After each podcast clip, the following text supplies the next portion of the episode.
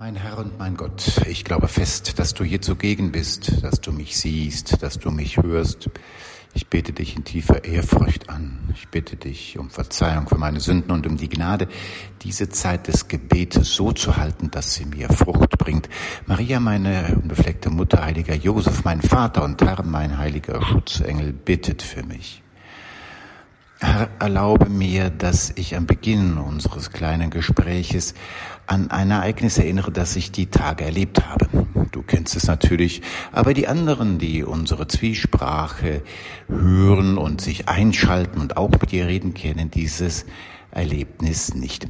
Bamba, das ist ein Ort und ein Gebiet, das etwa 70 Kilometer von Mombasa entfernt im Landesinneren liegt, in einer sehr trockenen Gegend. Vor ein paar Tagen war ich mit einigen Leuten dort. Einige Familien wurden unterstützt, indem ihnen Wassertanks gestiftet wurden, damit sie eben die Möglichkeit haben, Wasser in Vorrat zu sammeln und das zu nutzen. Wir waren also unterwegs, kamen nach Bamba in die Pfarrei Maria Goretti. Der Kaplan stieg in unseren Geländewagen und dann ging es zu den Familien. Eine Stunde lang etwa hatten wir zu fahren. Die Straßen waren keine Straße, sondern Wege. Und von weitem gesehen sahen die Wege gar nicht so schlecht aus. Aber als wir dann auf diesen Wegen waren, waren sie wirklich in katastrophalem Zustand. Nicht nur Schlaglöcher geradezu, Schlaggruben und dann spitze Felsen, die herausragten, wenn man nicht acht gab, das Auto auch zerstören konnten oder wenigstens ins Schleudern bringen konnten. Mühsam waren wir unterwegs, aber am Ende erreichten wir die Familien. Sie waren dankbar für den 1000 Liter umfassenden Wasserbehälter, aber sie schilderten uns ein weiteres Problem, wie an das Wasser kommen. An sich ist Wasser da und in Tankwagen wird es auch geliefert. Aber diese Tankwagen, sie erreichen gar nicht diese Familien, da die Straßen zu schlecht sind. Es muss mit Motorrädern, sogenannten Boda Bodas, kanisterweise herangeführt werden, was wiederum sehr teuer ist. Herr, als ich das Evangelium von diesem Sonntag las, musste ich daran denken. Ebnet dem Herrn den Weg.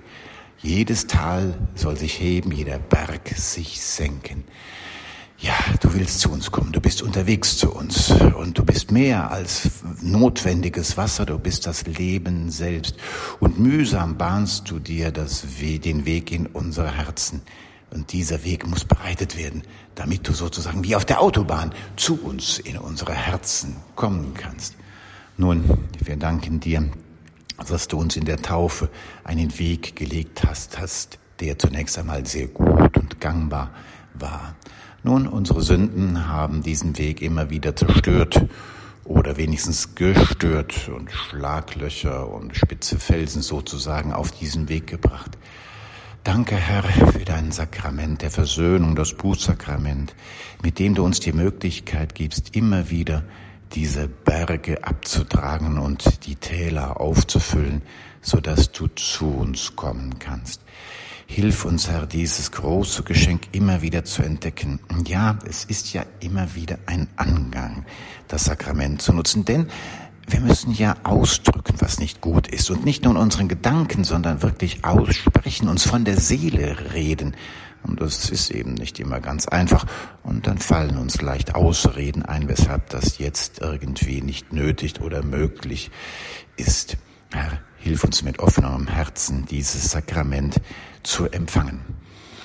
Ja, der Weg, er wird bereitet durch dieses Sakrament, aber es muss noch mehr geschehen, damit dieser Weg Bestand hat und nicht bei dem ersten Regenguss wieder zerstört wird, muss er gefestigt sein, muss er verdichtet sein. Nun bin ich kein Ingenieur und weiß nicht genau, wie das geht, aber solche großen Maschinen, Dampfwalzen, wie man früher gesagt hat, die das Ganze verdichten und den Weg festmachen, die sind auch für unseren geistlichen Weg nötig.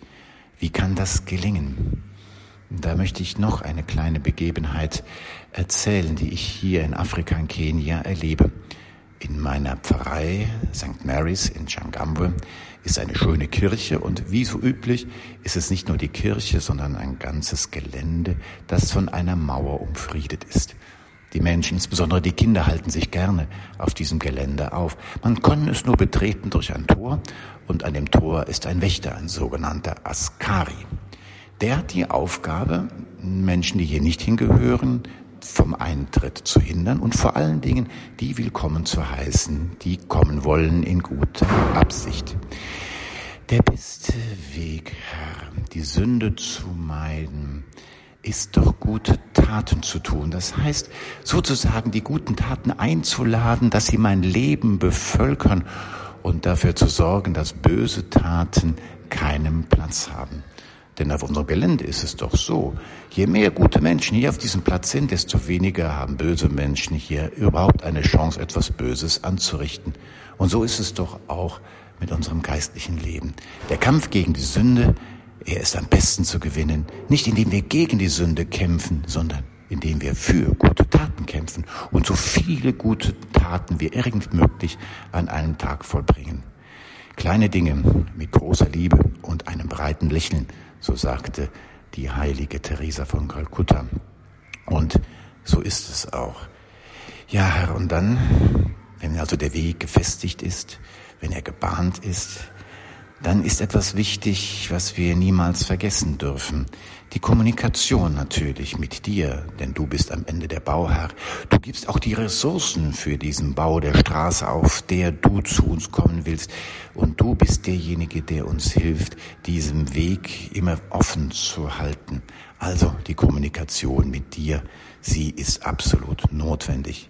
Das Gebet. Vor zwei Wochen hier hatte ich die Erstkommunion. 21 Kinder haben das erste Mal deinen Leib, empfangen. Und es war ein sehr schöner Tag. Die Kinder blieben eigentlich den ganzen Tag mit ihren Familien hier auf dem Gelände. Und im Laufe des Tages setzte ich mich dann irgendwo hin und dann kamen erst ein paar Kinder und dann noch ein paar mehr und dann stellten sie mir Fragen und löcherten mich. Sie wollten wissen, wie es so in Deutschland ist, was wir essen, wie wir leben, ob es bei uns auch Katholiken gibt. Ich, ja, ganz viele Katholiken, bestimmt so viel wie in Kenia. Das war schon mal ein Erstaunen. Dann sagte ich aber auch, aber es gibt auch ganz viele Katholiken, die gehen eigentlich niemals am Sonntag in die Kirche und die beten auch nicht. Ungläubiges Staunen in den Gesichtern. Sie schauten sich an, als würde ich von etwas ganz Fremdem erzählen, nach dem Motto, das kann doch nicht sein. Und ein Kind, ein acht- oder neunjähriges, brachte es dann auf den Punkt, als es sagte, aber man kann doch nicht Christ sein, wenn man nicht betet. Ja, wie war dieses Kind hat mehr verstanden als Millionen Katholiken, getaufte Menschen, Kinder Gottes, die sich von dir, Herr, entfernt haben oder dich aus dem Blick verloren haben. Herr, hilf uns, dich in den Blick zu nehmen. Hilf uns das, was dieses Kind erkannt hat, in die Tat umzusetzen, zu beten. Und nicht nur einmal in der Woche und nicht nur einmal am Tag, sondern immer wieder. Hilf uns, diesen Kommunikationskanal aufrechtzuerhalten. Dann kannst du dafür sorgen, dass der Weg von dir zu uns gebahnt bleibt, dass alle Berge, aller Schutt beseitigt wird und immer wieder alle Schlaglöcher und Schlaggruben aufgefüllt werden und du wirklich mit aller Herrlichkeit in unseren Herzen Einzug halten kannst. Hilf uns, diese Adventszeit dafür zu nutzen, den Weg für dich zu bereiten. Ich danke dir, mein Gott, für die guten Anregungen und Eingebungen, die du mir in dieser Betrachtung gegeben hast. Ich bitte dich um deine Hilfe, sie zu verwirklichen. Maria, meine unbefleckte Mutter, heiliger Josef, mein Vater und Herr, mein Schutzengel, bittet für mich.